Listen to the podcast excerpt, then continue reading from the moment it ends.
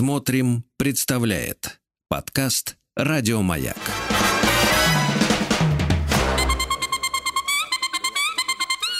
Провокация.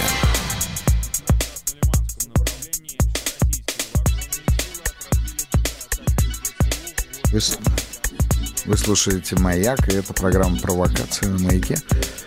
И с вами ее ведущий я, Сергей Насебян, психолог, психотерапевт, коуч. Ну и, в общем, просто человек, который а, в силу своей профессии, наверное, должен помогать людям.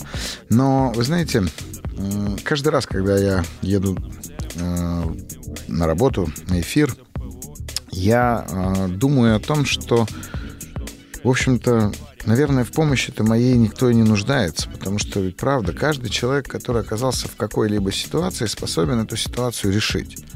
Единственное, что необходимо такому человеку, это показать, как выглядит эта ситуация немножко с обратной, что ли, стороны. И вот именно этим здесь я, в общем-то, и так или иначе занимаюсь. Поэтому, друзья мои, я с радостью жду выхода в эфир вас с вашими историями, с вашими вопросами, на которые я с радостью буду отвечать. Поэтому звоните нам по номеру телефона плюс 7 495 728 7171 и задавайте свои вопросы. Также пишите свои вопросы на WhatsApp или Viber плюс 7 967 103 5533. Вы можете оставить свои вопросы в специальной форме в разделе «Маяка» на сайте «Смотрим», а наши редакторы с вами свяжутся. Ну и, конечно, я не могу не напомнить о том, что набирает обороты новая версия нашей программы, которая выходит а, на платформе «Смотрим», которая называется также «Провокация», но это уже видеоформат. И вот в этом видеоформате мне выпадает счастье видеть вас, видеть ваши реакции, видеть ваши эмоции, не догадываться о них, как я это делаю на радио, а именно видеть, э, разговаривать, видеть чувства, видеть эмоции, видеть ваши переживания, ну и, соответственно, помогать вам в решении этих вопросов. Обязательно оставляйте свои запросы э, на сайте, соответственно, смотрим на маяке а, для того, чтобы наши редакторы могли вывести вас в эфир не только на радио, но и, соответственно, в видеоподкаст. А, запись будет уже вот 4 числа, поэтому торопитесь, поверьте мне, она набирает обороты, правда, и туда уже записываются на э, несколько передач вперед иногда. Но освобождаются места, потому что не все могут в этот день. Поэтому, ну, возможно, именно вам, так сказать, и повезет. Я каждый раз говорю о том, что преклоняюсь перед людьми, которые выходят в эфир, которые в эфире готовы поделиться своими проблемами, своими вопросами а, ну, потому что это, ну, надо это обладать огромной силой. Вот, и посток, поскольку у нас в основном женщины, то, знаете, сегодня, когда м, после тренировки мы разговаривали с товарищем, и он мне говорит, слушай, э, он мой коллега, мы с ним вместе делаем какие-то проекты в кино, и он мне говорит, а кто герой нашего времени, как тебе кажется? Я прям задумался, но пока ехал от него сюда, у меня там 15 минут было дороги, в одиночестве, я подумал, что, мне кажется, все-таки герой нашего времени женщина. Я пока еще не понял, какая, но точно понял, что женщина. Вообще этот век — век женщин. И вы, конечно, э, каким-то образом его точно измените. Ну, в общем, если что, я голосую за то, чтобы все ключевые посты в правительствах всех стран занимали женщины. Честно, да. Хоть я сам, в общем-то, признанный сексист э, и даже где-то шовинист, наверное, но я вот э, готов с этим смириться и согласиться. Поэтому, девушки, дамы, женщины, берите на себя больше ответственности, забирайте ее у нас, и точно думаю, что мир станет лучше. Ну что ж, а у нас есть звонок, насколько я понимаю. Итак, добрый вечер. Алло. Здравствуйте. Здравствуйте. А, меня зовут Руслана. Очень я приятно, Руслана. Бы получить от вас какой-то либо волшебный пинок, я понимаю, что волшебного не бывает, либо, как вы сказали, обратную сторону медали, чтобы угу. увидеть. Давайте. А, мне 36 лет, у меня дочке 4 года. Угу. Вот. И я живу как бы в России, но это не моя родная страна. И получается, до рождения ребенка вся как бы моя жизнь, она была в другой стране там моя семья, моя прекрасная, шикарная работа, я там была полностью самореализована и счастлива довольно жизнью. А сейчас, получается, как бы я вышла замуж, да, вот родила ребенка, и здесь я совершенно не могу себя найти. То есть у меня дочка все время болеет, даже когда я начинаю задумываться о том, чтобы там а, ее там отдать в какой-то сад или еще что-то. То есть она у меня очень как бы сложная, болеет все время. Uh-huh. А за счет этого у меня нет совершенно никакого круга общения, нет как бы моей рядом семьи. Uh-huh. А, я там с 16 лет работала, привыкла, что у меня есть там своя копейка в кармане. Uh-huh. А, а сейчас и вот, вот это состояние, оно мне вот из года в год, выбраться из него я то ли не хочу, то ли не понимаю как. И вот я просыпаюсь утром, знаете, с состоянием, что я уже дико устала. И вот у меня этот день сурка, когда ничего совершенно я не могу поменять. Угу и живу прошлым. Вы знаете, живу тем, что у меня была хорошая, достойная работа с достойной оплатой, что у меня там э, была там совсем другая жизнь. И мне все кажется, что вот сейчас пройдет время, uh-huh. и все будет так, как было прежде. Uh-huh. А получается, вот пятый год уже, и ничего, как прежде, ну, не А происходит. вы пятый год э, живете здесь? Да. Угу. да. То есть вот все совпало, да. давайте так. Вы забеременели, угу. вы переехали. Угу. Да. А да, замужем да, вы тоже пятый год? Да, угу. все вместе. То есть вот все правда. вместе. В общем, все в один день рухнуло, что называется. Угу. Так, да, хорошо. Да, хорошо, хорошо. А переехали в связи с чем? У меня муж э, живет в Москве, угу. вот, поэтому я переехала туда, как бы, как бы следом за ним. Да, следом за ним. Так. У него, соответственно, в Москве да. работа, и эта работа, я так понимаю, позволяет вам э, жить, э, позволяет вам э, достойно существовать, и поэтому вы здесь. Да, да. Ну, потому что как бы семья. То есть вот у меня, знаете, как у меня было все прежде, но не было семьи. Uh-huh. А сейчас у меня получилось, что у меня есть э, любимый человек, у меня есть муж, да, то есть у нас с ним нормальные, хорошие, прекрасные взаимоотношения, uh-huh. ребенок, о котором uh-huh. я мечтала. Uh-huh. Но все остальное просто полный ноль. Uh-huh. И это меня вгоняет прям вот, знаете, в такую апатию. Конечно, понимаю, но обратите внимание, э, Руслана, ведь э, если предположить, что то, что вы называете «у меня все было», да, вот это там свои деньги, угу. какая-то работа, окружение, все это цена за то, что теперь у вас есть семья, тогда как?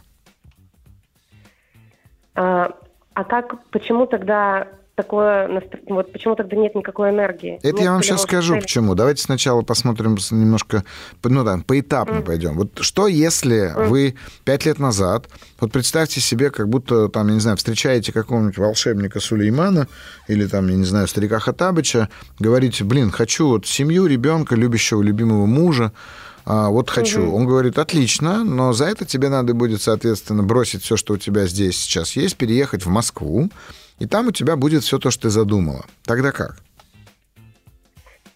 Ну, тогда, конечно, бы я приняла этот, э, это решение. Тогда, вот, смотрите, тогда вы бы приняли это решение сознательно. Да. А вот ощущение у меня складывается из вашего рассказа, как будто вы это решение не приняли тогда, пять лет назад, а просто поехали, ну, как бы, потому что так складывались обстоятельства. Угу. И тогда то, что здесь происходит, это как будто бы не ваша жизнь, Руслан. Как будто бы вы сдали себя в аренду, и, знаете, вас используют, и вот вас используют, вы родили, вот вас используют, вы выкормили, вот вас используют, вы тут там, ну, я не знаю, сидите дома, что-то делаете, и вы, угу. вы прям вот, ну, не соглашаетесь с этим. А если вы не соглашаетесь Протест. с этим, то тогда у вас вся энергия будет уходить просто на сопротивление. А что нужно? При, принять это как факт? Принять как факт. А, вы знаете, мне было 16, а, когда я переехал в Россию. И вы удивитесь, но доехал я весь только в 34, Руслан. То есть, ну, поскольку, поскольку переезд был не, не моим выбором, там, это была война, и мы бежали от войны и так далее uh-huh. и тому подобное, решение принимали родители, да. Вот uh-huh. с 16 до 34 лет я сопротивлялся реально сопротивлялся. Я жил прошлым, как вы говорите. Я да. очень хотел обратно. Мне казалось, что существует какая-то сослагательная, фантазийная такая, знаете, вымышленная жизнь, в которой я никуда не уезжал, в которой я живу там же, с, общаюсь с теми же да, людьми, да, по которым да. я скучаю. И вот я доехал через 18. Но мне никто тогда не сказал, что, чувак, ты давай-ка просто возьми и выбери то, где ты находишься. Просто выбери, это уже там, где ты есть. Ведь совсем это не означает, что тебе нельзя уехать обратно. Это совсем не означает, что вам нельзя уехать дальше. Единственное, угу. для чего это нужно сделать, это как раз-таки для того, чтобы у вас здесь сейчас появилась энергия, чтобы жить жизнь. Да, у меня все как, знаете, я как овощ какой-то. Угу, Проснулась, конечно. монотонно все сделала и также легла спать. Да, Конечно, знаю. Понимаю, как это выглядит. И поэтому и говорю вам, есть ощущение, что вы как будто бы не уехали оттуда. А часть ваша осталась там, и вы, ну, вы, условно, вы не целостны. А нецелостными, раз, разделенными нас э, делает обычно, э, ну, скажем так, насильственная сепарация.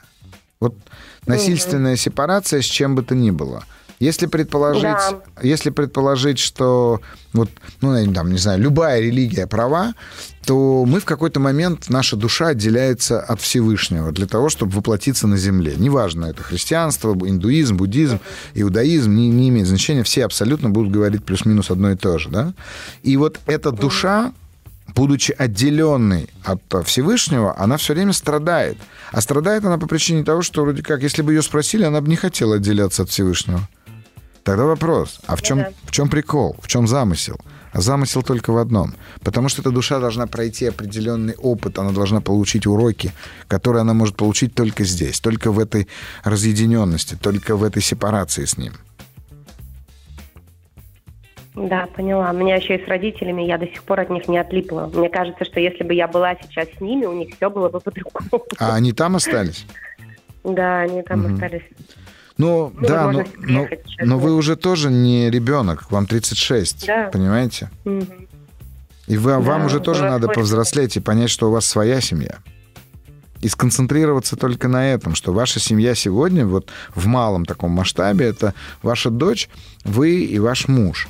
И я уверен, что если вы научитесь принимать это, если вы осознанно, как минимум, научитесь видеть, где вы сопротивляетесь этому отъезду без вашего практически ведома, то вы угу. э, увидите, что ребенок перестанет болеть. Потому что ее да. болезни сегодня, которые она м, переносит, ну, детские такие, да, болячки, угу. они психосоматически на самом деле вли... ну, появляются у нее из-за вашего нестабильного состояния. Ну, потому что она говорит, не, давай, ну, как вот, как будто она так говорит, uh-huh. да, что давай, ты сиди дома, uh-huh. не отдавай меня никуда, потому что вот тебя забрали, и я не хочу, чтобы еще и меня забрали. И вот вы, вы как будто бы вместе с ней, а вам кажется, что вы больше, чем если ее не будет, потому что смысла тогда не будет. Ради чего тогда uh-huh. я бросила, там, я не знаю, друзей, работу и так далее. Угу, но, вы, но как только вы примете этот факт, вы увидите, что и работа появится, и друзья появятся, и ребенок перестанет болеть. Поняла вас. Спасибо вам огромное. Да не Буду думать теперь. Думайте, думайте и научитесь принимать. А кто вы по профессии?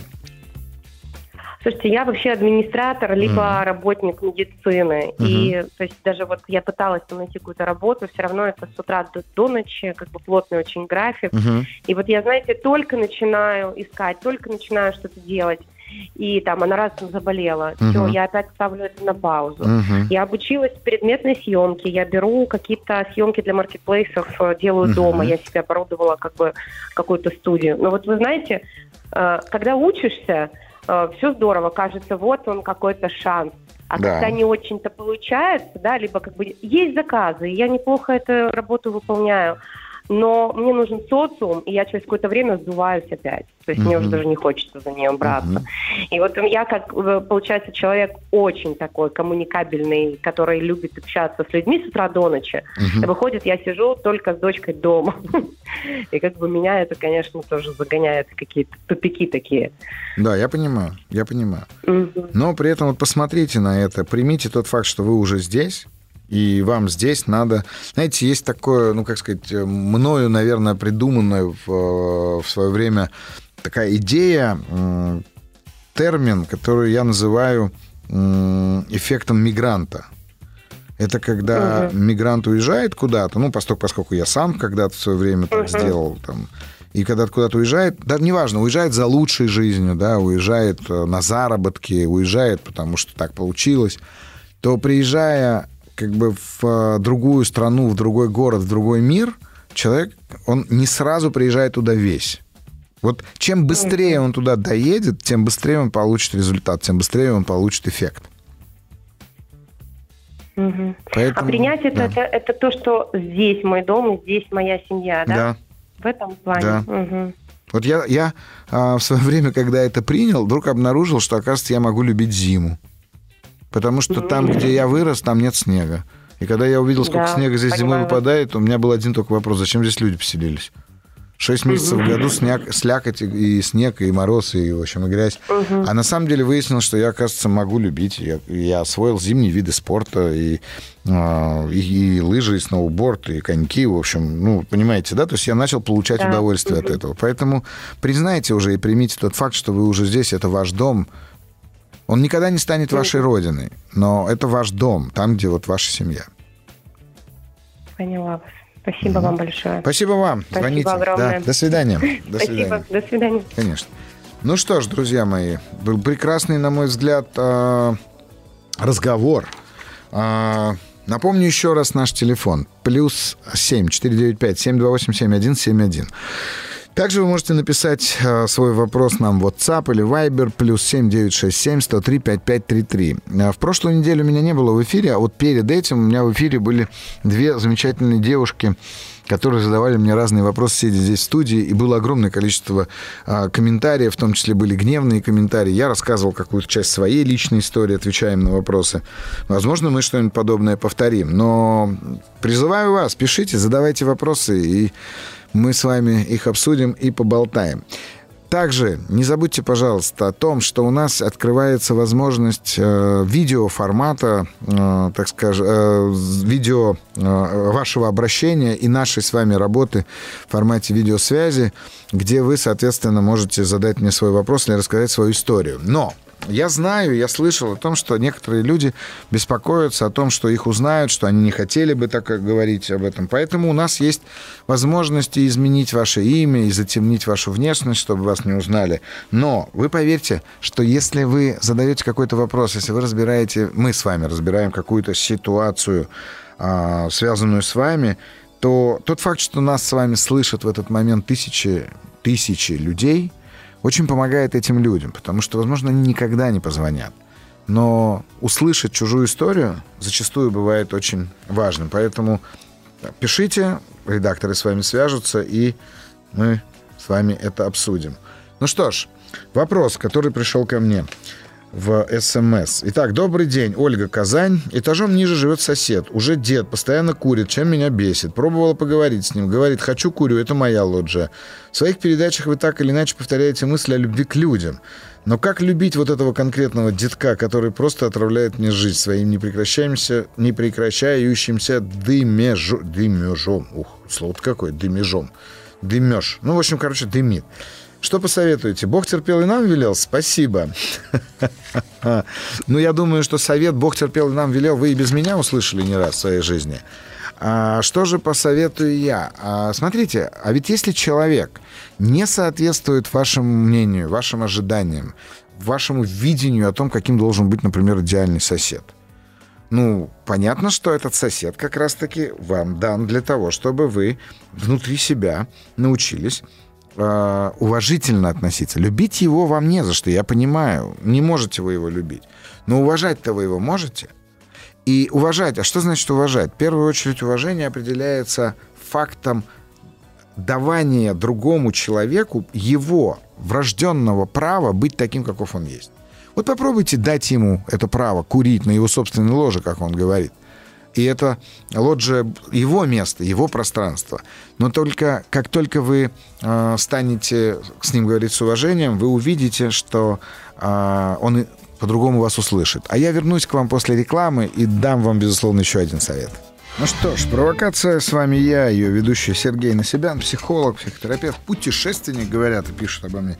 И иногда даже писатель. Вот в ближайшее время уже выходит книга. Я знаю, что вы меня все время спрашиваете, когда-когда, но вот она уже, я ее уже слышал сам начитанным мной уже формате в аудио. И в ближайшее время дорабатывается обложка, она уже скоро выйдет. вот, но там я как бы описываю, по крайней мере, те, кто ее послушали, говорят о том, что я неплохо э, описал состояние психолога, потому что, ну, почему вообще человек становится психологом, как он бежит от своих собственных проблем, как он разбирается со своим психологом, какие у него переживания, какие у него э, чувства, какие у него у самого комплексы, ну, в общем, так что скоро вот уже она будет доступна. А, я вам доступен по номеру телефона плюс 7495 728 7171. Это если вы хотите со мной поговорить здесь сейчас в нашем эфире. Ну, а если вы хотите написать свой вопрос, то это номер WhatsApp плюс 7967 103 5533. Пишите, задавайте вопросы, буду рад вам ответить. Ну и, конечно же, конечно же, оставляйте свои заявки на сайте, смотрим, чтобы наши редакторы с вами связались. А у вас, как вы помните, есть возможность теперь выйти даже в видеоэфир на нашем видео формате. Также на сайте смотрим. И еще раз повторю, поверьте мне, даже если вам кажется, что ваш вопрос абсолютно ерундовый, нет. Для людей, которые слышат нашу беседу, очень часто в этих беседах открываются какие-то внутренние ключи, благодаря которым они могут разорвать свою ситуацию. Вот, например, вопрос, который был перед рекламой про дедушку, который курит э, этажом ниже на своей лоджии, а девушка, которая, соответственно, живет над ним, э, очень раздражена и спрашивает у меня, предупреждая мою попытку дать ей совет, э, возлюбите ближнего своего. Ну что ж, смотрите, вот это его балкон. Ну, факт же, факт. Это его лоджия. А когда вы говорите, что это его лоджия, вы, соответственно, определяете границы этой лоджии. В этих границах он живет. Граница между вами и им, она рождает так называемый приграничный синдром, в результате которого обязательно формируется позиционность наших личностей – а как только возникает такая позиционность, то с этих позиций мы начинаем, в общем-то, воевать друг с другом. Программа воинствования, программа войны, вообще, в принципе, заложенная в психике человека, она очень легко вскрывается, и человек начинает воевать. И поэтому, когда вы говорите, что я с ним говорила, а он меня там не слышал и ответил «моя лоджия, хочу курю», ну что ж, он ответил правильно в том контексте, в котором вы с ним разговаривали. А вы теперь попробуйте сделать, и все, кто, у кого есть такие соседи, с которыми вы никак не можете наладить отношения, попробуйте сделать следующее. Давайте объявим сегодня Международный день соседа. Вот э, великий международный праздник, Международный день соседа. Что означает? В этот день надо пойти к соседу, с которым у тебя не очень самые лучшие отношения, и поздравить его с этим праздником, не используя алкоголя, конфет, цветов, подарков, игрушек, вообще ничего не используя, а только создав такое настроение у этого человека, чтобы ему захотелось поздравить следующего соседа. Ну, я знаю, что это сложно, поверьте, но вы попробуйте это сделать. Просто только это изменит контекст вашего противостояния. Просто зайдите сегодня и поздравьте его с праздником, и не говорите с ним о курении и оставьте его с этим праздником. Ну и посмотрим, что будет дальше. Ну что ж, а у нас есть звонок. Добрый вечер. Здравствуйте, Сергей. Здравствуйте. А, меня зовут Ксения, мне 28 лет, я из города Санкт-Петербург. Очень приятно. А, в общем, у меня такой, да, у меня такой вопрос. А, я уже много лет э, пытаюсь найти какую-то условно а, творческую работу, в которой я бы могла как-то себя реализовать, чтобы мне было интересно работать, чтобы я с удовольствием ходила на работу. Но в итоге уже второй раз подряд я выбираю работу администратором, Uh-huh. а, которая мне совершенно неинтересна, и по темпераменту она мне не подходит. Я все время чувствую себя какой-то жертвой, я все время страдаю на работе, uh-huh. мне тяжело. А, и я никак не могу понять. Это связано с тем, что мне так удобно выбрать вот эту э, работу, которая мне не подходит, и просто страдать. Или у меня какой-то есть внутренний блок и невозможность э, сделать выбор в пользу себя и ну, пойти учиться, может быть, на что-то более мне интересное или попробовать там через стажировку найти какую-то другую работу. Угу. Вот, поэтому вот. А мне интересно, вот почему вы связываете эти два обстоятельства союзом или? Ну, то есть вы говорите, это мне что, угу. у меня такой блок, или мне вот так выгодно, или вот, ну, почему или? А что если а, и, Или и... это может быть все вместе, да? Да, конечно. Во-первых, может быть одно вытекать из другого, может быть просто вместе параллельно. Поэтому я в первую очередь предлагаю вам убрать оттуда или и еще раз рассказать мне а, ситуацию, в которой вы оказались. Я запомнил, поверьте, но я хочу, чтобы вы сейчас, не используя этого или, попробовали мне просто рассказать. Итак, вы не можете на протяжении уже нескольких лет найти работу, так ведь? Да, ну да, подходящую мне. Да. А, то есть я работаю э, на той работе, которая мне не нравится, мне тяжело, мне неинтересно. Угу. А, и при этом не получается как-то найти в себе силы, чтобы да. пойти учиться, Ксения, да, смотрите, или а что есть? Вот вы мне рассказываете, ага. акцентируя внимание на том, чего нет. А что есть? А, ну, есть просто условно работа, которая мне не нравится. Ну, есть и, неинтересная, бы, нее... нелюбимая работа. Да. Так. Да, да. Есть ну, ваш... как бы деньги она мне приносит, да, да но больше ничего. Да, есть ваш феноменальный талант устраиваться на нелюбимые работы. Ну да. Так, что еще у нас есть? А, ну, есть э, образование, по которому мне тоже не сильно хочется работать. Откуда у вас такое образование? Ну, оно было получено, так сказать, э, чтобы было. В общем, без особой попытки выбрать что-то угу. более интересное, просто вот так ну. И я так и понимаю, выбрала. чтобы было, это было не столько нужно вам, сколько вашим родителям. Ну, да, по факту, да. Угу. Ну, а то теперь... есть вообще, в принципе, как галочку поставила. Да, а теперь давайте я предположу, что вы все-таки в тот момент, когда ваши родители выбирали для вас вуз по принципу, чтобы было, вы в этот момент хотели чего-то другого. Ну, в целом, да. Вот давайте да, поговорим хотела. с вами, а что вы там хотели? Может быть, вы хотели ничего не делать? Может, вы замуж хотели выйти и жить в центре города Парижу? Нет, нет, я хотела учиться, так. но на другом факультете, на, на который я да, не смогла поступить.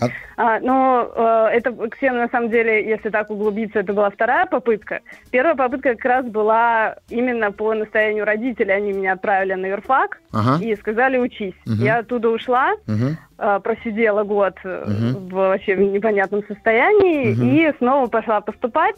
Хотела на филологию, потому что у меня с языками всегда в школе было все хорошо. Так. И я хотела что-то с иностранными языками связанное но не поступила, потому что очень высокие баллы. Угу. И я решила, что ну все, я уже дальше больше ждать не могу, значит, я пойду там туда, куда берут. А взяли меня на исторический факультет. Ужас. Вот. Не, да, не любя историю, изучать историю, мне кажется, Нет, это... я, я абсолютно к ней как бы нормально относилась, но мне не, не сильно интересно было. Вот. У меня есть вот одна знакомая, она по образованию преподаватель голландского языка. Mm-hmm. Мне просто интересно, кому. Ну, я знаю точно, что она сейчас работает, mm-hmm. преподает голландский mm-hmm. язык. Ну вот, э, смотрите, давайте поговорим mm-hmm. вот о чем. Вы и того, итак, вы стали историком, условно. Угу. Угу. Да. Но при этом при всем, как будто бы вы э, до сих пор не согласились э, с каким-то фактом, ну, например, с тем фактом, что вы не можете э, получить филологическое образование, например, да, или что вы угу. не можете жить ту жизнь, которую вы хотите. И вот вам 28 лет, а вы как ага. маленький ребенок на зломаме уши отмораживаете. То есть вы как будто ну, бы да. своей всей жизнью, смотрите, вы тратите свой талант на то, чтобы доказать, угу. что раз не получилось так, как я хотела, то тогда я докажу вам, что все остальное вообще не имеет смысла. Угу. Ну какой администратор для человека, который прекрасно разбирается и знает языки? Человек, который закончил угу. ИСТФАК. Ну какой администратор? Вы о чем, Ксения? Угу. Ну, это, ну, да. ну как, это все равно, что пойти там, я не знаю, условно, при всем моем уважении ко всем профессиям, но пойти, я не знаю, там, копать ага, траншеи, мести улицы. Зачем?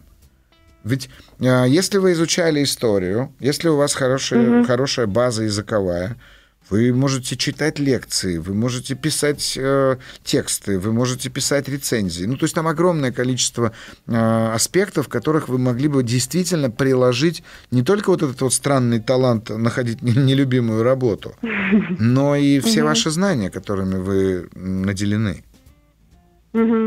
Но просто для этого нужно перестать вообще играть в эту игру про то, что кто-то в чем-то виноват, кто-то что-то сделал не так, кто-то не смог вам когда-то помочь. Угу. Вообще мы не знаем, как бы обстояли дела, если бы все-таки попали бы на филфак. Ну, прям правда, ну, кстати, не знаем. Да. Ну, конечно, не угу. знаем. Да? Преподавали бы голландский язык тоже сейчас где-нибудь. Но при этом, при всем... То есть, смотрите, ведь э, у вас, ну, правда, у вас прекрасно поставлена речь, у вас хорошее образование. И вы можете сегодня быть очень полезно огромному количеству людей, но просто вам нужно взять на себя за это ответственность. И понять, что вас никто кормить не должен.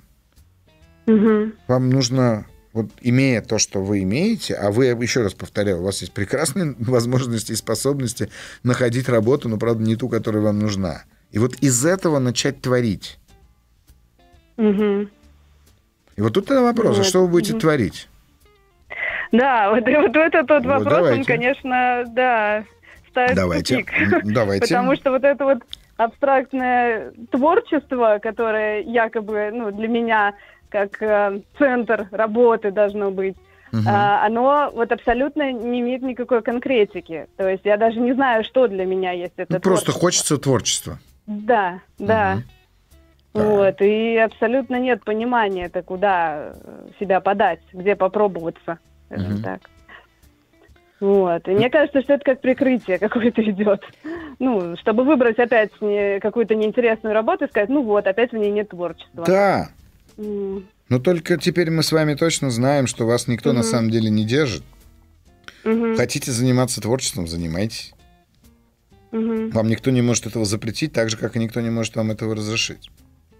Угу. Знаете, у меня в ближайшее время на, меня пригласили на фестиваль в Рузе выступить перед певцами, музыкантами, художниками, что какой-то творческий фестиваль большой. И вот меня пригласили, я им буду читать лекцию, а, где я расскажу о том, что, на мой взгляд, вообще, в принципе, стремление к творчеству — это способ выражения а, такой, знаете, невыносимой любви к Творцу и к Создателю, потому что, ну вот, если предположить, я честно вам скажу, что я человек неверующий, да, но я угу. изучаю и люблю изучать религии много лет уже это делаю, но и поэтому сама идея некого Создателя, она просто очень красивая. Для меня вот она как раз-таки такая очень драматичная, очень красивая, про нее можно снимать угу. кино, писать книги, стихи там и так далее. Ну так вот, а, и, и если вообще, э, я не знаю, там, если как материалист можно рассуждать о том, что ну, есть какая-то причина всего того творения, в котором мы сегодня находимся, называем это своим миром, да? Так вот, угу. та любовь, которую мы способны испытывать к этому миру, она и является главной энергией для того, чтобы творить. Но только надо любить этот мир, его не надо переделывать своим творчеством.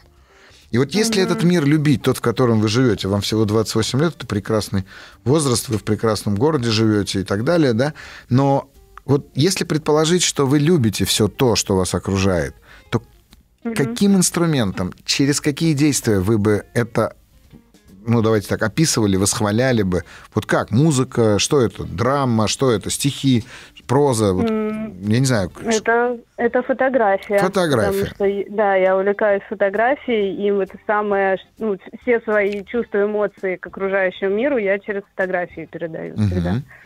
Uh-huh. Смотрите, нам сейчас надо будет прерваться на пару uh-huh. минут, Ксения, но вы не кладите трубку, мне было бы интересно uh-huh. продолжить с вами. Хорошо, спасибо. Так, давайте, чуть позже к вам вернусь. Ну что угу. ж, у нас действительно э, это очень важный такой аспект внутри э, каждого из нас, потому что требование к творению — это требование к сотворению, потому что нас кто-то создал, родители, Бог, как хотите, да? Но мы хотим оставить свою лепту в этом мире. И, конечно же, нам необходимо это творчество. Я уверен, что творчеством может заниматься и слесарь, и сантехник, и уборщик, психолог, кто угодно. Но мы скоро поговорим с вами об этом, как это будет. Ну что ж, продолжим. Ксения, вы здесь? Да, да, да. Отлично. Да, я здесь. Вот смотрите, почему я попросил вас остаться. А, угу. Попробуйте сделать такое упражнение. А, в психоанализе, именно в психоанализе организации, есть такое, такой подход. Вот вы попробуйте свою нелюбимую работу, там, где вы находитесь на работе, угу.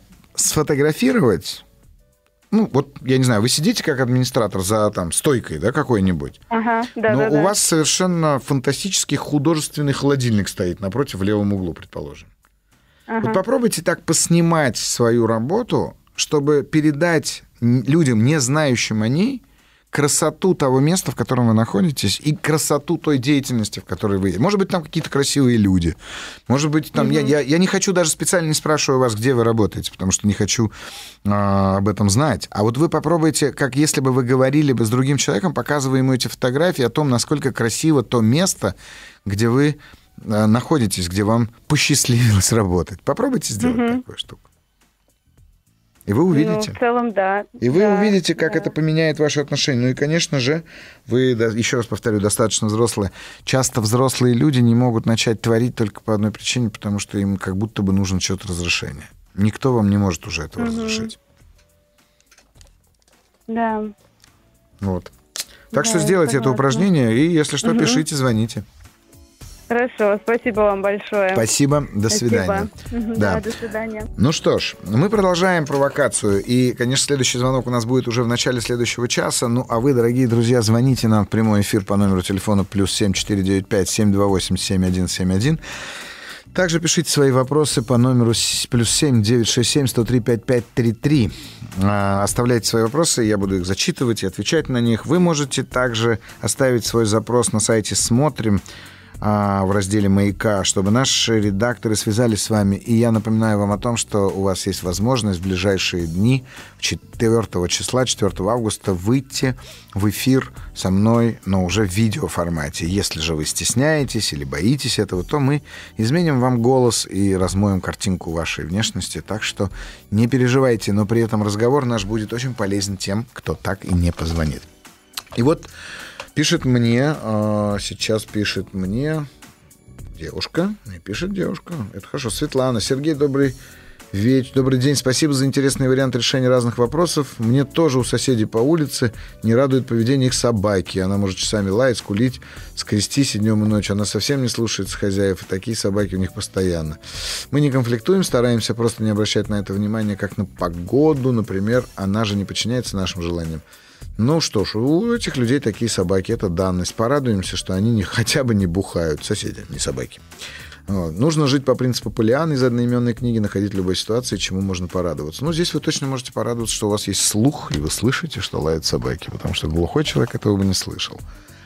А, здравствуйте, Сергей. Ситуация такова. Супруги в длительном браке стали сильно проявляться физиологической разницей и состояние здоровья супруга. В связи с этим мужчине, который оказался в ситуации, когда супруга он не может удовлетворять свою сексуальную энергию, приходится реализовывать это с другой женщиной. Как избавиться от угрызений совести и возможно ли это вообще? Все люди, которые изменяют, знают, что поступают плохо.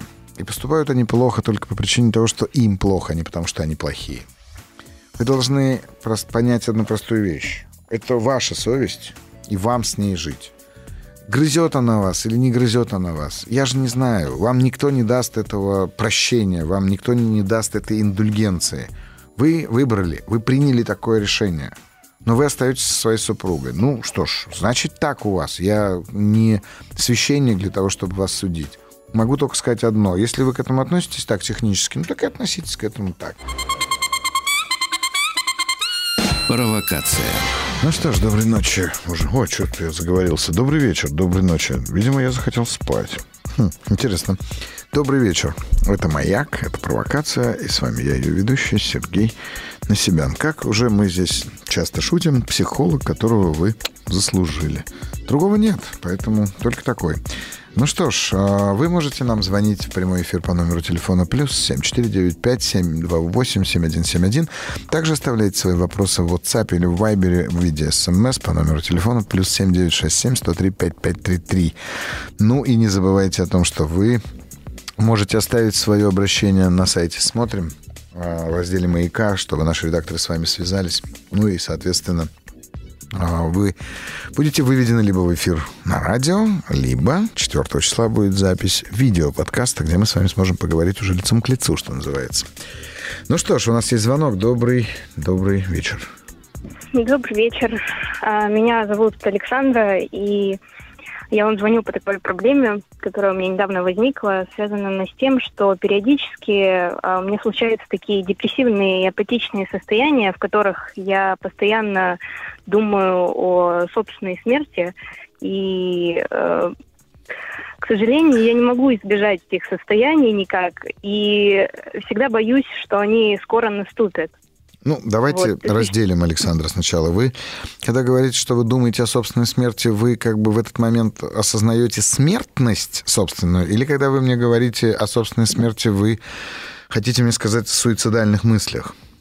Суицидальные мысли. Суицидальные мысли. Это разные вещи. Так, ага.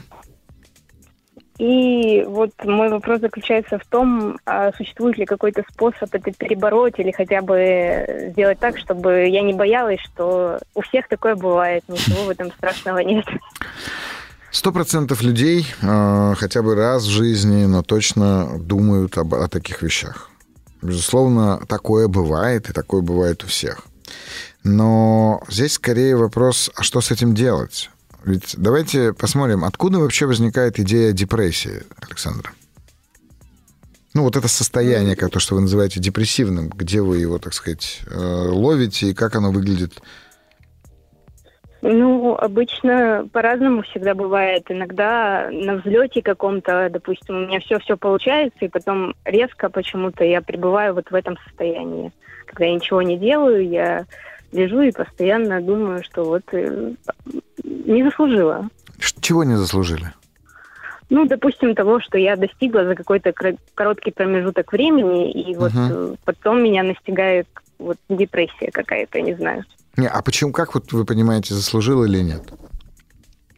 Не знаю, наверное, основываюсь на каком-то одобрении со стороны. Угу. И, скорее всего, когда я его не получаю, угу. то, соответственно, возникают такие мысли. Угу. А вот это со стороны одобрения, это чье одобрение так важно? Есть какие-то люди? Ну, близких людей, наверное, угу. в первую очередь. Да, а как они должны вас одобрить? Вот если бы я был бы вашим близким человеком, то как я должен был бы э, выразить вам свое одобрение? Молодец, Александра. Ну, Какая ты там, я не знаю, умная, красивая, так? Ну, не совсем. Угу.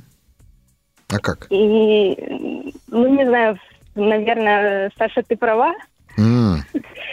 потому что как-то молодец э, никак не влияет угу. на то, одобряю ли я после одобрения моих близких. Судя по голосу, вы достаточно себя. молоды, Александр, да? Да. Угу.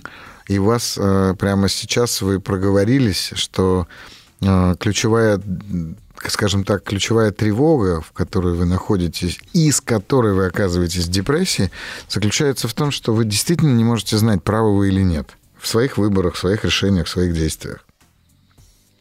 И да. вы, вы, вы ищете человека, как будто бы, который точно знает, как правильно жить. Да. Таких людей нет. Вот просто и нет. что тогда делать? Ничего, Саш, просто жить. Представляете? А в этом-то и смысл. В этом и смысл, что каждый проживает свою жизнь но в определенный момент мы должны... Ну, это вам должны были тоже сказать. Мне тоже, поверьте, этого не сказали, ну, там, я не знаю, в 20 лет, и когда я страдал и мучился от того, что, блин, да что же не сделаешь, все не то, все не так, да как же быть-то? Никто, к сожалению, мне тогда не сказал, что на самом-то деле, ну, нет правильных ответов, нет правильного способа жизни. Его просто не существует. Поняла. Вообще вся идея этого мира, а, этого существования заключается исключительно в том, что каждый из нас проживет ее своим опытом. Знаете, а, когда вам было, ну, скажем, 7, вы пошли в школу. Ну да. Когда вы пошли в школу, вас начали, ну, школа, вы же понимаете, да, там вы ходили в школу, какая-то там средняя школа, правда? На входе висела табличка, чаще всего бордовая или синяя. На ней было написано «Образовательное учреждение номер такой-то, города такого-то». Конечно. Угу. Вот обратите внимание на это словосочетание. Это учреждение, в котором вас образовывали.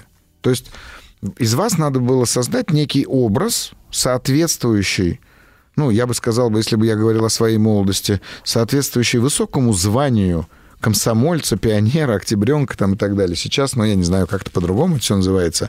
Но любое, абсолютно э, любое общество в образование вкладывает еще воспитательную часть. И как бы из нас в школе делают людей. А, как будто бы до этого мы туда заходим такие, знаете, полуфабрикаты. А, и вот там образование все оно строится по принципу, и мы же дети, когда мы учимся в школе, мы же все время пытаемся эту систему обмануть. Помните, да, себя в да, школе? Да, да. Да. И в итоге, когда мы ее пытаемся обмануть, мы все абсолютно, мы, к сожалению, попадаемся на ловушку под названием «зазубрить, сдать, забыть». Нам кажется, что если мы умудряемся зазубрить, сдать, забыть, то мы обманули не только учителя, но и вообще всю систему в целом. И в итоге, в итоге мы получаем огромное количество информации в течение 11 лет в школе, использовать которую вы по жизни будете ну, максимум процентов 15-20. Уже, я думаю, с этим столкнулись. Ну да. Вот. Но в этой школе система для того, чтобы таким образом вас обучать, она строилась по принципу, что вы должны были делать так, как вам говорят. Вам никто не позволял вместо закона Ньютона придумать закон Александры, правда? Вместо Правда. закона Архимеда вас же не клали в ванну и не говорили, ну давай, давай, вот пойми, ну, ну, ну, и вы не кричали Эврика. Вы просто учили законы, учили формулы, учили произведения и учили выводить из них правильные выводы. Так ведь? Ну, это да, так. Да, конечно. И вот в этот момент у вас абсолютно отбили желание, так же, как и у меня, и у всех остальных, отбили желание гипотетического опыта, то есть собственного опыта, который мы получаем в результате неправильных шагов, неправильных действий, но собственного опыта. И вот почему вам сейчас, в вашем молодом возрасте, юном практически возрасте, кажется, как будто бы вы, закончив эту школу, так и не поняли, как правильно. А потому что там никто, там просто надо дожить до конца. Там просто надо дожить. Вот вы дожили, вас выпустили э, в мир, вы взрослый человек, но с вами никто вам не дал методички, как правильно жить, как правильно строить отношения, как правильно искать работу, как правильно реализовывать себя. А вокруг куча всяких, я не знаю, кричащих плакатов, а, социальных сетей, которые рассказывают о каких-то там, я не знаю, суперуспехах, еще чего-то, еще чего-то. Но это все абсолютное вранье, потому что единственная жизнь, которая является реальной, это то, что чувствуете вы здесь сейчас. И вот если вы чувствуете тревогу, Саш, так вот и вы ее и чувствуете. И тогда не будет никакой депрессии, не будет никаких суицидальных мыслей. Потому что тревога Я сделает поняла. вас очень осознанной. Поняла. И не бойтесь совершать ошибки. Спасибо. Спасибо вам. До свидания. До свидания.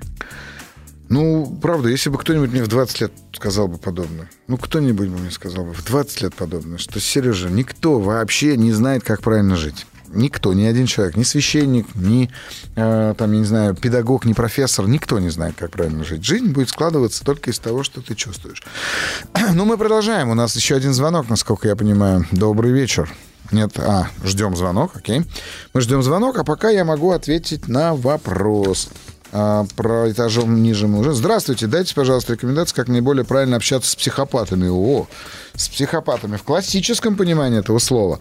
Дело в том, что обычно специалисты предлагают сохранять спокойствие и проявлять гибкость. Но у меня другой подход. Несколько раз в жизни я сталкивался с такими людьми. Мой опыт подсказывает, что нужно вести себя с ними прямо наоборот. Ибо психопат может с уважением и с вниманием относиться то к другому, такому же, извиняюсь, психу.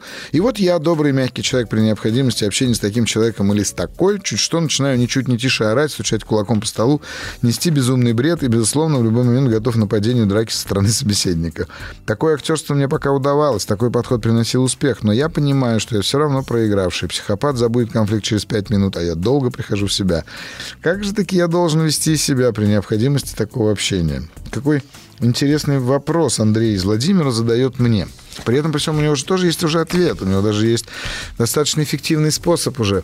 Но вы знаете, Андрей, что я вам хочу сказать? Вот из своей, так сказать, э, деятельности и из своей истории общения с психопатами, как вы выражаетесь, я могу сказать одну, одну интересную штуку. Психопаты не могут терпеть быть идиотами. Вот они не могут быть дураками, и все. Поэтому вы можете не агрессировать в ответ, а просто попробуйте э, найти такой способ, при котором человек, если он там, ну, на вас там, не знаю, кричит, я уж не знаю, что вы описываете в качестве психопатии, кричит, истерит, агрессирует, вы попробуйте сделать так, чтобы человек сам понял, насколько глупо его поведение. И вы увидите, как они будут меняться. Это не вылечит этого психопата, безусловно. Но у вас точно будет забирать меньше энергии, чем забирает тот способ, который вы придумали. Итак, у нас звонок. Добрый вечер.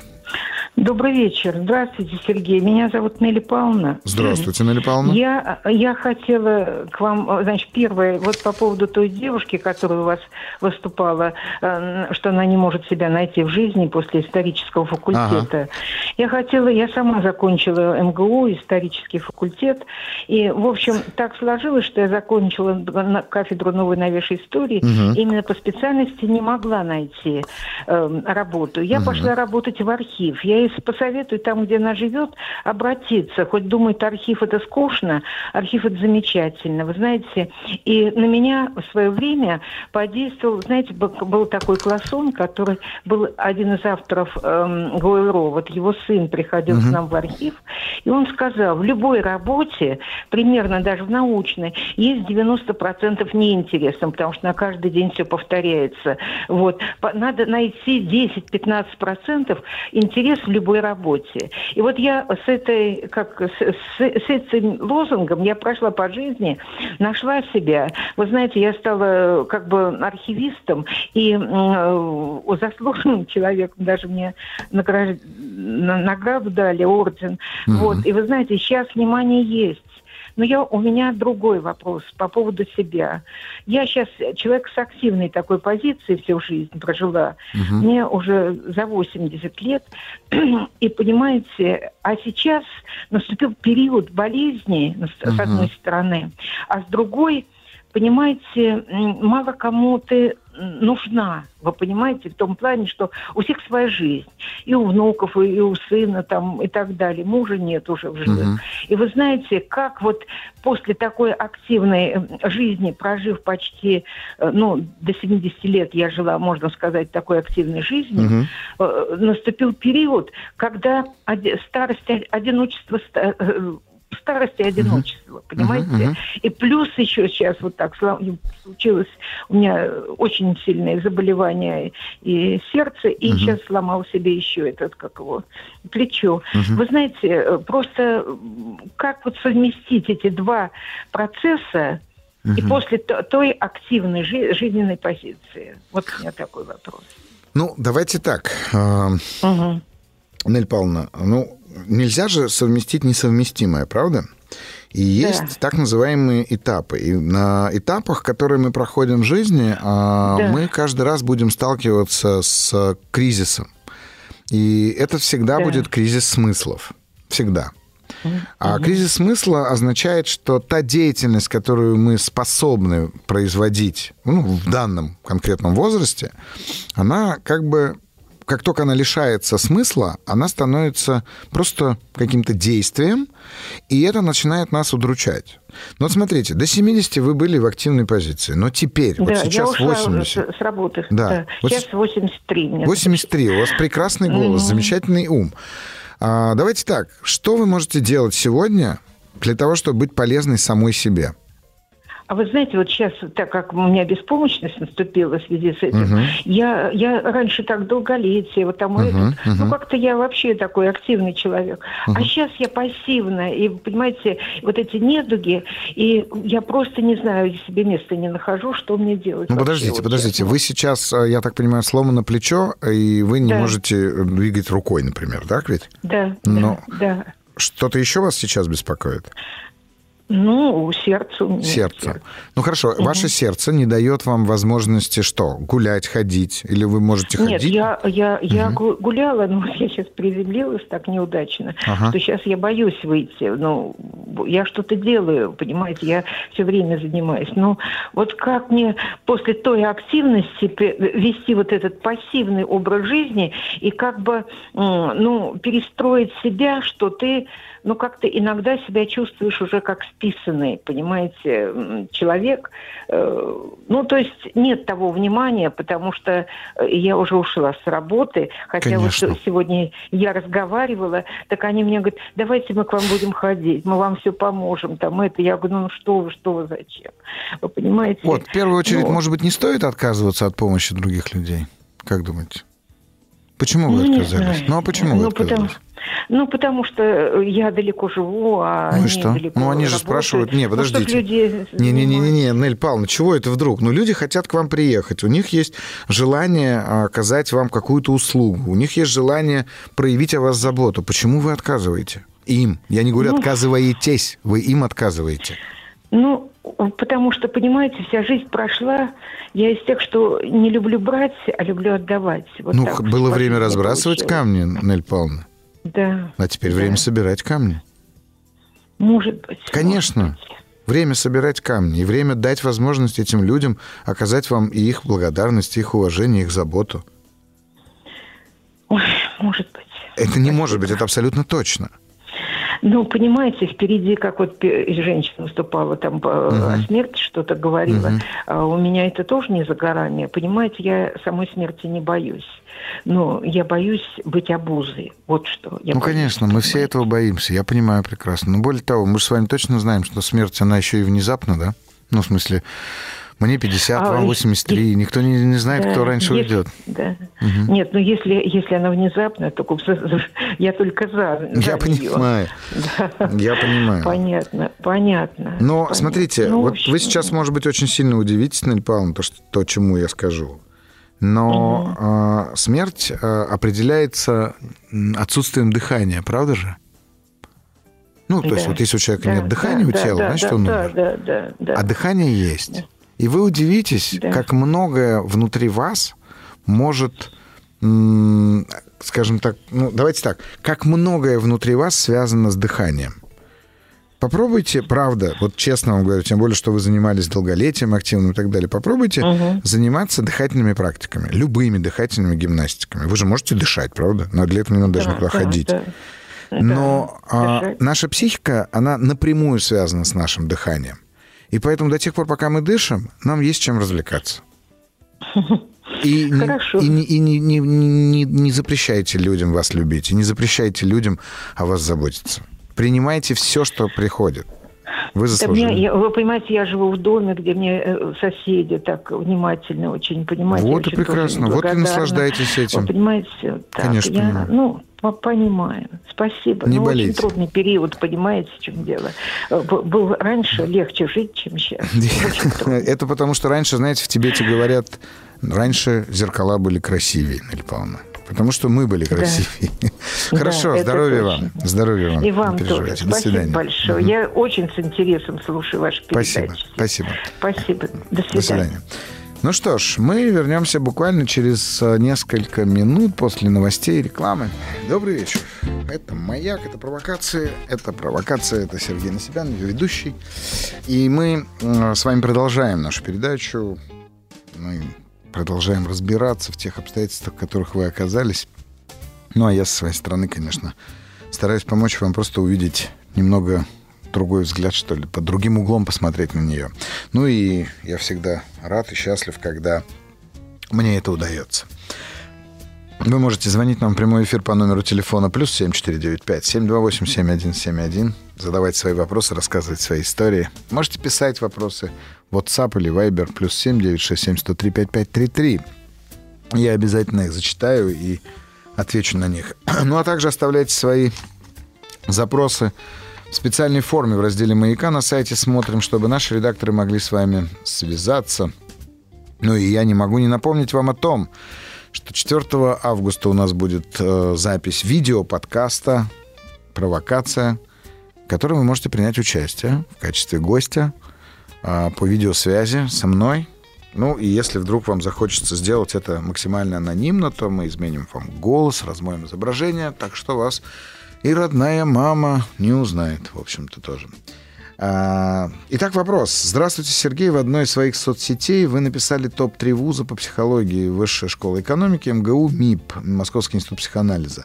Я детально изучила каждый. И вот вопрос. Человеку, желающему полностью уйти в психологию, не имея при этом никакого опыта работы в данной сфере, с чего все-таки начать? Я 10 лет проработал на госслужбе. Сейчас в продажах. Решил основательно уйти в психологию, получить качественные знания, но встал вопрос, с чего таки начать? Хочется узнать у профессионала. Ну, во-первых, раз рекомендовал, то, наверное, стоит начать с того, чтобы выбрать для себя вуз, поступить туда, ну и, соответственно, найти себе научного руководителя, который вам, вас будет вести, что называется, в дебрях науки психологии. А если вы говорите про психологию как э, способ вашего заработка, как ремесло, то здесь надо понимать, что чем больше у вас будет э, часов собственной терапии и интервизии, и супервизий, то тем проще вам будет работать с людьми. Ну и честно вам могу сказать, что э, посещайте как можно больше разных совершенно тренингов, которые проводят ваши коллеги, наши с вами коллеги, а, потому что на тренингах вы откроете для себя огромное количество прикладной психологии. Здравствуйте, подскажите имя психолога, который сейчас в эфире. Подскажу, я Сергей Насибян, только что, в общем-то, подсказывал его. Сергей Насибян, психолог, которого вы заслужили, как мы здесь любим говорить. А, ну что ж, у нас есть звонок. Добрый вечер. Добрый вечер. Здравствуйте. Это Сергей Борисович, да? Ну, можно и так, а можно просто Сергей. Ага, хорошо. Вот я хочу, я недавно открыла вас для себя. И хочу выразить вам свое восхищение вами. Спасибо большое. Спа- Спасибо вам А за как вашу вас зовут? мудрость, знания. Меня Юля зовут. Очень приятно, Юля. Спасибо. Ага. Вот, у- вот у меня в последнее время э, как бы вопрос один, я не могу найти ответ. Мгм. Значит, э, как объяснить ребенку, мальчику мгм. 10 лет, не травмируя его психику, Мгм. кто его отец и почему его он не воспитывает? М, Так как э, он вне брака, я его родила, как бы мгм. инициатива от меня шла. Мгм. Вот. Ну, вот А он спрашивает вас, пожалуйста. Юль? Вот вы знаете, он уже вот 10 лет, я сначала он, естественно, не знал, старший брат был рядом, сейчас старший брат уехал, вырос, а сейчас э, он стал уже какие-то намеки. делать. Ну, подождите, какие намеки? Вот скажите, как он его... Ну, вот он мне говорит, он мне говорит, вот у, там, у друга там батя то-то сделал, а у другого, почему-то он батей называет, не отец, а не папа, а ба- батей. Ну, судя по А, а вашему вот акценту, другого- вы с юга России, там, мне кажется, бати так и всегда и называли, нет? Да, да, да, Мгм, да, с так, Ростова. С Ростова, О, очень приятно. На Дону. Мгм. Вот. И я так понимаю, эм, он какие-то де- делает намеки, но сам побаивается еще прямого вопроса. И я уже чувствую, что скоро он этот задаст вопрос. Смотрите, Юль, давайте разделим его любопытство и ваше чувство вины. Есть у меня подозрение, что он просто вам рассказывает про то, что делают бати других пацанов, а вот вы в этом можете улавливать какое-то свое собственное чувство. Давайте разделим, давайте вернемся к вашему сыну. А вас хочу спросить, а у вас есть какая-то вина по отношению к вашему ребенку о том, что его отец с ним не общается? Ну, с отцом я-то более-менее общаюсь, у нас такие тактические отношения. Он алименты присылает. Нет, Вот. нет, нет, я еще раз Да. задам вопрос. У вас есть какая-то вина по отношению к вашему сыну из-за того, что его биологический отец с ним не общается? Да, есть. М. Конечно, я э, как бы А в чем вы А, виноваты? Во-первых, ну я э, то, что родила, как бы не- не дав ребенку полноценной семьи. Нет, Вот. Подождите, вы, Это раз. вы на секундочку задумайтесь, Юль. Вы жизнь подарили. Вы чего? Вы о чем вообще там? Какой нафиг полноценной ну, хорошо, семьи? хорошо. То, что я хорошо, что я даже не создала семью с другим мужчиной, который мог бы его усыновить, э, там стать другом. Смотрите, например. это вы не создали, вы этого не сделали. Да, Но почему да. вы виноваты-то Могу. в этом? Ну, что он растет э, в неполной семье. Ну и что? Не знаю. Ну, вот смотрите, вот и вот здесь как раз-таки вопрос заключается в том, что вам бы проработать свое чувство вины, Юль, а не думать о том, как объяснить а, вашему сыну, кто, там, кто его отец, условно говоря. Ну, Первое, давайте так, вы с его отцом договорились, что ребенок не знает, кто его отец, правильно я понимаю? Да, он не хочет. Я ему говорю, ты должен познакомиться. Ну, там раньше, как-то полтора года я его пускала к себе, этого отца. Думал, он привыкнет к нему как-то, это, что это его единственный сын. Мгм.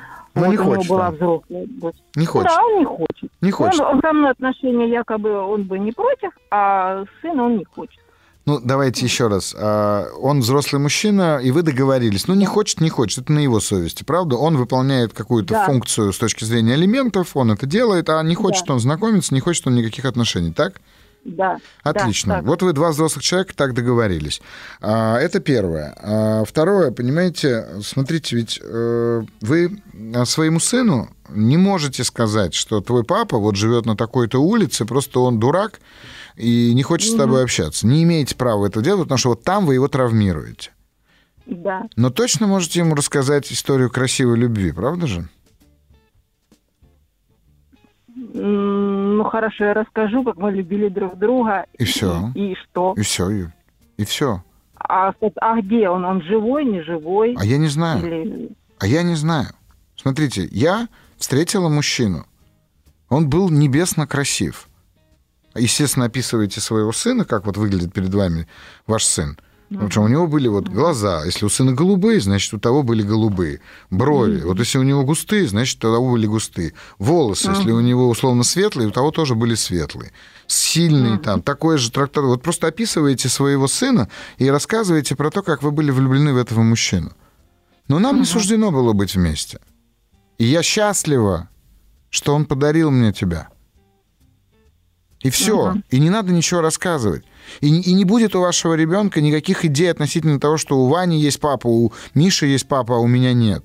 Потому что он будет знать, что он результат этой любви, любви своей матери с каким-то мужчиной, звездным мужчиной.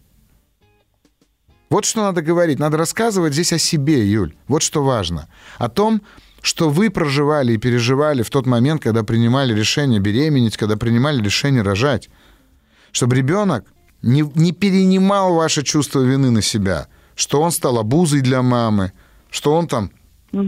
не знаю, ошибка молодости маминой. Нет, этот ребенок это плод большой-большой великой любви его матери к его отцу. Да, отца он не видел. Ничего страшного ну, там хорошо. нет. А если... Угу. А если он спросит, а ты там знаешь ли его, там, где он сейчас?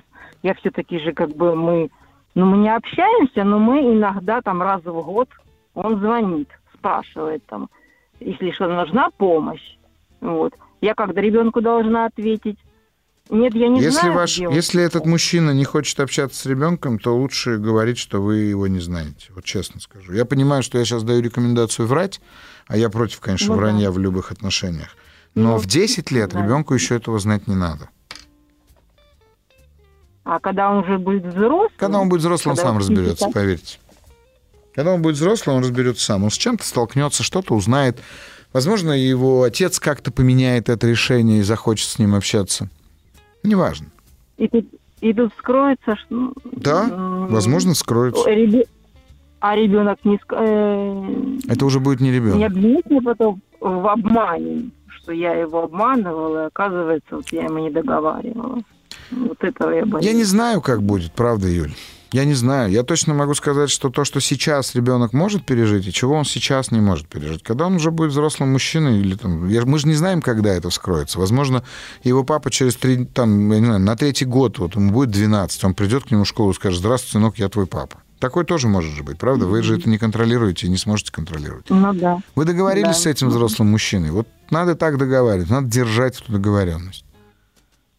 Угу. И все. Угу. Ребенка сейчас Хорошо. никак не волнует, платит папа алименты, не платит папа алименты. Ну, да, да. Ему важно, любит его мама или не любит. И, конечно же, э, ребенок хочет быть именно, ну, как сказать, результатом вот этой самой любви. Вот это ага, для него сейчас важно. И ребенок должен как можно больше знать а, о любви, а не о папе. Рассказывайте ну, ему о том, как сильно вы способны любить. Ну, вот какие-то такие истории рассказывайте. И поверьте, ему, ему это будет приятнее. Сергей, а подскажите, пожалуйста, а как с чувством вины вот поработать? Ну, здесь два варианта. Либо вы сходите к психологу и проработаете за пару-тройку сеансов, я думаю, ваше чувство вины. Либо сама себе просто уже поймите, что вы взрослая женщина и имели право принять абсолютно любое решение, какое вы считали нужным на тот момент. Хотели рожать? Родили. Хотели, там, я не знаю, готовы были, что этот мужчина с вами продолжает отношения, а с ребенком не хочет общаться? Ну, значит, вы так и делали. Это ваша ответственность, но никакого отношения к вине оно не имеет. Вы в этом не виноваты. Вы ответственны за это, это факт. Угу, угу. Хорошо, спасибо. Я да, поняла. спасибо вам, Юль. Спасибо. До свидания. Ага. До свидания. Счастливо. Ну что ж, у нас еще есть время. Можете звонить нам по номеру телефона плюс 7495-728-7171, а также пишите свои вопросы в WhatsApp на номер плюс 7 967-103-5533. Ну и, конечно же, оставляйте свои запросы на то, чтобы вас вывести в эфир на сайте «Смотрим» в разделе «Маяка». И, возможно, вам посчастливится, и вы попадете не только в эфир радио, но и также на видеоподкаст. Вы можете также подписываться на мои социальные сети во всех абсолютно социальных сетях. Психолог Сергей Насибян. Подписывайтесь э, в Телеграме, ВКонтакте и во всех остальных. Там часто я какие-то оставляю свои мысли о каких-то ситуациях, обстоятельствах, даю комментарии, ну и, в общем-то, когда у меня есть время, даже отвечаю на вопросы подписчиков. Поэтому буду рад. Также вы там можете видеть большое количество разных анонсов о том, где я выступаю, какие тренинги, какие лекции провожу в ближайшее время. Вот. И у вас будет такая возможность посмотреть эти лекции как э, вживую, так сказать, также и в онлайне, и также и, соответственно, соответственно, потом в записи их приобрести. Вопрос. Вопрос. Э, Карен, 33 года, Ярославль. Моя жена в ссоре постоянно хочет быть правой и винит меня во всем. Как, понять, как помочь исправить ситуацию? Вы хотите помочь жене исправ... справиться с желанием быть правой? Нет, Карен.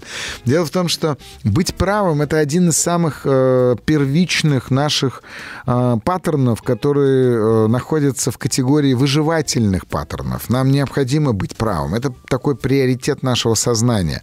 Потому что у наших предков от того, прав он или нет относительно этого гриба или ягоды, э, зависела целая жизнь целого племени, а не только его самого. Поэтому, нет, быть правым вы всегда будете хотеть и вы, и она. Я бы вам порекомендовал в этих спорах с женой э, задавать самому себе вопрос, хочу ли я быть правым или быть счастливым. Уверен, что в итоге вы захотите быть счастливым, и тогда вы разрешите вашей жене быть правым, а правая женщина будет счастлива. Наша передача уже подходит к концу. Подходит к концу, и мы заканчиваем на том, что я прочту еще несколько вопросов, отвечу на них. Порекомендую вам кино, хотя сегодня такое настроение, что кино будет грустное.